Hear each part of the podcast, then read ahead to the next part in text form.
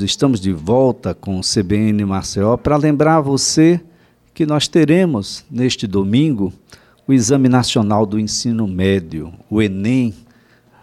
E vamos tê-lo de duas formas. Nós vamos tê-lo pelo meio virtual, para quem optou, e vamos ter também a, pelo meio presencial. Nos dois casos, a busca é pelo mesmo objetivo conseguir o maior êxito, conseguir o maior número de pontos e superar as notas de cortes que são estabelecidas pelas instituições de ensino. Essa moçada toda, e são milhões deles, estão naturalmente ansiosos. Há uma cobrança própria da pessoa, há uma cobrança do próprio grupo em que ele está inserido dentro da escola, Há uma cobrança das escolas também que precisam colocar esses meninos no outdoor daqui a alguns dias. Há uma cobrança da família, mesmo que velada, mesmo que não revelada. E há uma cobrança social. Isso tudo impõe uma responsabilidade muito forte. Como é que fica o emocional dessa moçada? É o que a gente vai discutir agora com a doutora Ana Paula Sarmento, psicóloga, que a gente agradece, viu, Ana Paula? Tenho certeza que os pais estão agora com as orelhas enormes, querendo saber como é que a gente pode lidar com tantas emoções que vão ser trabalhadas e que podem ser decisivas para o êxito dessa meninada toda que está por aí. Um bom dia. Bom dia, Elias. Bom dia a todos os ouvintes.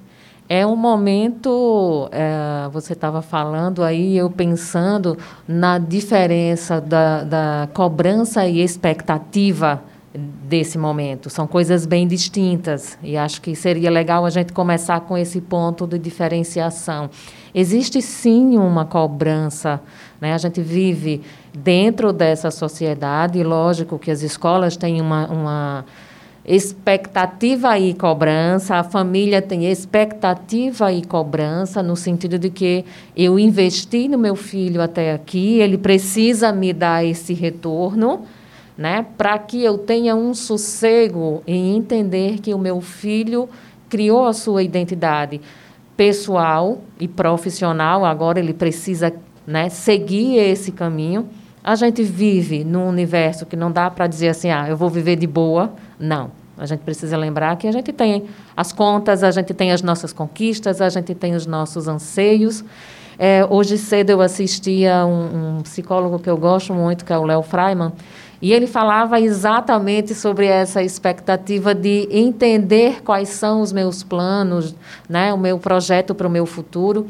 E a nossa meninada tá tá num processo aí meio desconectado, né, de dizer assim, Parece que é tudo tão fácil, já que eles estão tão presos ao celular, está tudo a um clique, e nós conversávamos um tempinho antes sobre isso. E não é bem assim. Então, uma das primeiras, é, vamos dizer assim, um primeiro ponto dessa ansiedade para eles é dizer que eu preciso ter a minha decisão.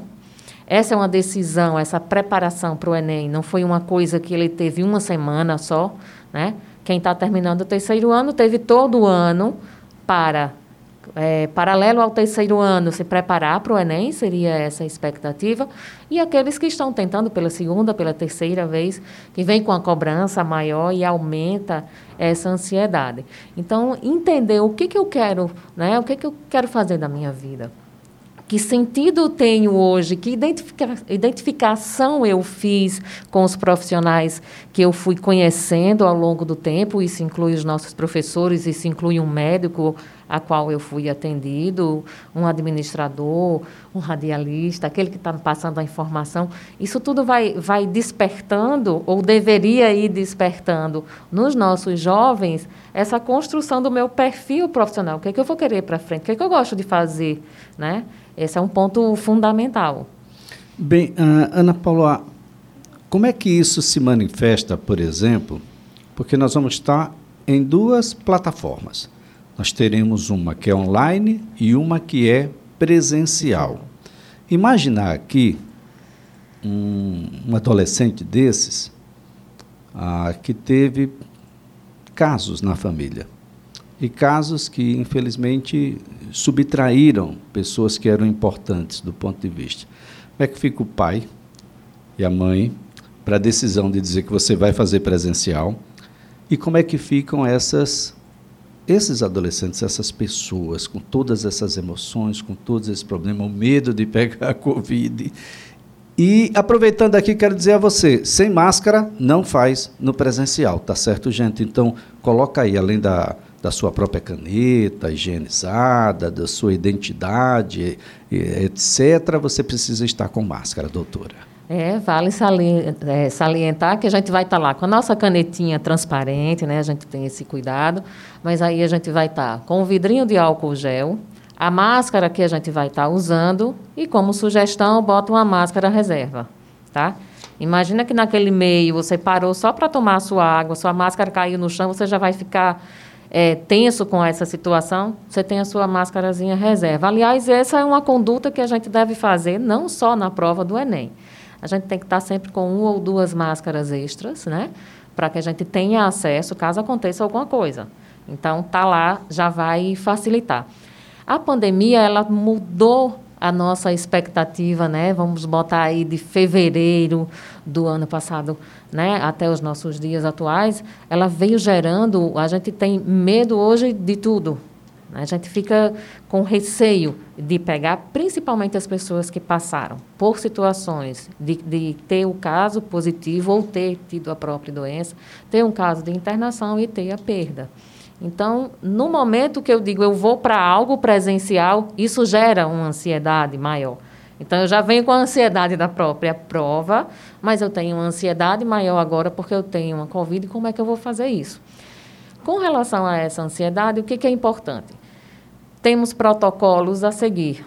É importante que a gente esteja ciente quais são esse, esses protocolos, para na hora que isso esteja faltando, eu possa dizer assim, olha, está faltando aqui, eu preciso estar atento a isso. E acho que essa informação está sendo lançada bastante, então não deixa passar.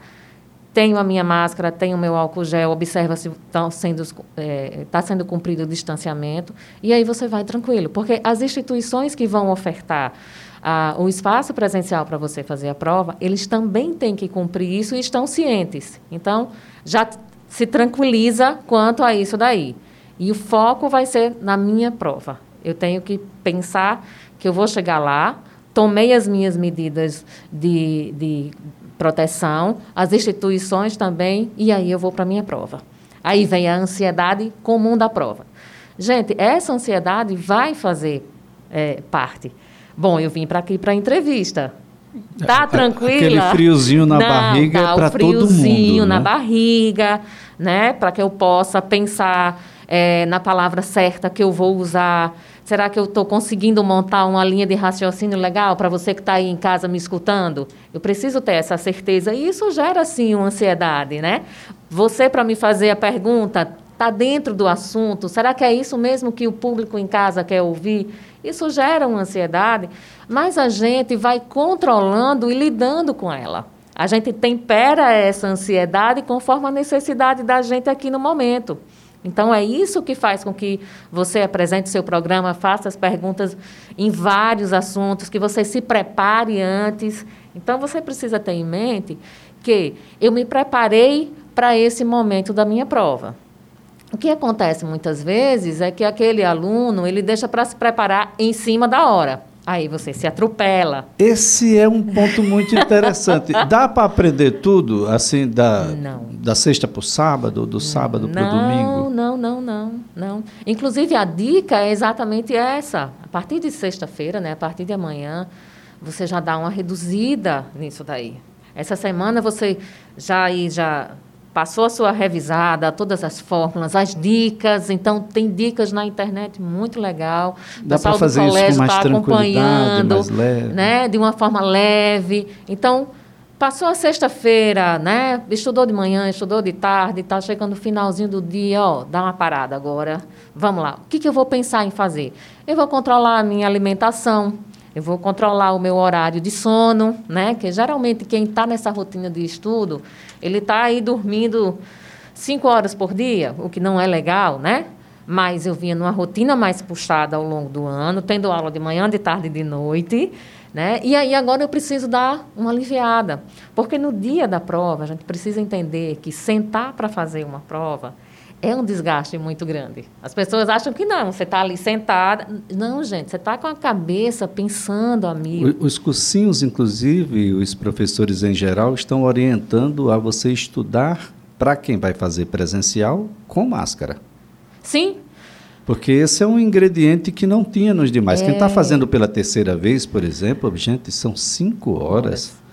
Ah, quem passa cinco máscara. horas de máscara? Então, e, e, a máscara tem uma coisa interessante que a gente muda um pouco a nossa forma de, de respirar. Né? Muita gente diz assim, Ana Paula, às vezes eu passo muito tempo de máscara, isso também acontece comigo, e a gente sente que a garganta começa a ressecar com mais facilidade, e a gente começa a tossir, e entra naquele ciclo, meu Deus, eu estou tossindo, será que eu estou com Covid? Calma, gente, você está com a máscara, a respiração está diferenciada, fica assim diferente, não, muita gente diz assim, eu não estou respirando, porque está de máscara. Gente, a gente respira de máscara. A gente tem um médico que passa horas fazendo uma cirurgia, ele está de máscara. Ana Paula, o, o que é que acontece que determinados estudantes, determinadas pessoas que vão para o Enem, assim como quem vai para concurso, para quem passa por outras seleções, tem uma estabilidade, uma instabilidade emocional maior do que outros. O que é que contribuiu para isso? Olha, é, o estado emocional da gente é muito variado. Eu tenho dias, e isso aí muitos ouvintes vão concordar, tem dias que a gente lida com situações mais estressantes de boa. E tem dias que é uma. Sabe, parece que é uma briga que não tem controle. Se, poxa, mas se fosse em outros momentos eu teria tido isso. Então a gente tem essa variação. Às vezes, aquele dia você está com mais preocupação com relação, meu Deus, será que meu pai está se cuidando? Será que a minha irmã está se cuidando? Será que está todo mundo bem? Então aumenta. Isso vai alternar a minha forma de lidar com os meus problemas. Mas no geral, quando você começa a lidar com tudo isso, que você vai aprendendo, que você aprende a controlar a tua ansiedade e principalmente que você se prepara. O importante, Elias, sou eu me sentir pronto, é essa confiança que eu tenho que me dar. O meu professor ajuda muito, ajuda, mas eu preciso estar atento ao que aquele professor diz, eu preciso ter, sabe, cumprido aquela parte do caminho para que eu possa ter um resultado positivo. Eu não posso esperar passar em medicina se eu não tiver estudado. Vou contar com a sorte? Pode contar. Sem estudar não tem como. Sem vai estar estu... relaxado, tranquilo, etc. Tá, mas aí você vai contar com a sorte e isso quer dizer que eu posso passar até 10 anos tentando. Eu tenho casos na família, né, de, de, de um sobrinho que ele tentou, três anos tentando passar medicina. E eu fico muito orgulhosa, aproveitando que eu sou tia meio coruja, Hoje eu estou super orgulhosa, ele está cursando medicina, hoje já tem as aulas dentro do hospital, aumenta a nossa preocupação mas ele está lá. O que é que acontece com alunos que são referência, inclusive para outros alunos que faz parte ali daquele grupo estudantil de determinadas escolas, que é o fera? E todo mundo tem nele uma expectativa muito grande de que ele vai estar bem, porque, de fato, no decorrer do, do, do curso, ah, ele sempre esteve muito bem. Ele ou ela sempre com notas excelentes. Mas eis que aparece um, uma palavra chamada branco. branco. Deu branco. Que branco é, é esse? esse? Esse branco, é, a gente falou da, da cobrança, né? Um aluno que ele tem sempre um papel de destaque numa escola ou num cursinho, ele recebe uma carga maior dessa cobrança. E lidar com isso é muito mais difícil. Eu sei que quando eu estou falando aqui, olha, controla a tua ansiedade, eu tenho uma história de 45 anos de vida, eu já aprendi um pouco mais do que aquele que tem 17 anos. Então, a gente entender que tem essa diferença, que vai ser comum na hora da prova, dizer assim: deu branco, calma. Então, a dica é: deu branco, calma, respira. Respiração é importante para que a gente mantenha o nosso organismo no funcionamento equilibrado até porque eu preciso de mais oxigenação, já que eu estou pensando mais, o meu cérebro precisa de mais oxigênio, já precisa bastante. No momento que ele está em ação, a gente precisa de tudo isso. Geralmente, no momento de ansiedade, a gente já muda a nossa forma de respirar. A gente vai estar tá usando máscara. Então, para e respira. Dica básica, esse é um exercício básico de quem faz uma yoga, de quem faz uma meditação. Então, inspira, tá, gente? Quando a gente fala em respirar, a gente tem dois movimentos. Inspirar, que é puxar o ar, e expirar, soltar o ar. Então, inspira contando. Um, dois, três. Segura um e expira. Um, dois, três. Você está fazendo ali sentadinho na cadeira, ninguém está nem percebendo, mas você vai se equilibrando. Então, você sai do foco do que te deixou agitado, que foi a questão. Você volta para a tua respiração, você foca e mantém, né? Retoma aquele estado de equilíbrio e aí você se prepara para voltar àquela questão. Não estou conseguindo fazer essa questão agora. Passa para a próxima questão e depois você volta para essa. É a dica. Eu posso até não saber ao final do meu tempo de prova, não responder aquele, mas alguma coisa ali você fez uma conexão, vai te favorecer na hora de um chute, por exemplo. Bom, deu branco, eu vou ter que chutar essa questão? tá, o que, que eu vou eliminar aqui, né? Há, há muitas provas de, o de escolhas precisa múltiplas. ser bom. Sim, né? Até para chutar precisa bom, uma certa técnica. Eu não sou expert em futebol, sou um desastre jogando futebol, tá? Mas se eu for tentar chutar, eu no mínimo eu vou pelo menos olhar alguma coisa, mirar em alguma coisa. Então esse mirar, quando a gente fala fazendo essa metáfora com a questão, é dizer assim, o que, que eu lembrei? Eu lembrei que ah, essa letra A aqui não pode ser por isso. Agora, A, B, C e D eu não sei.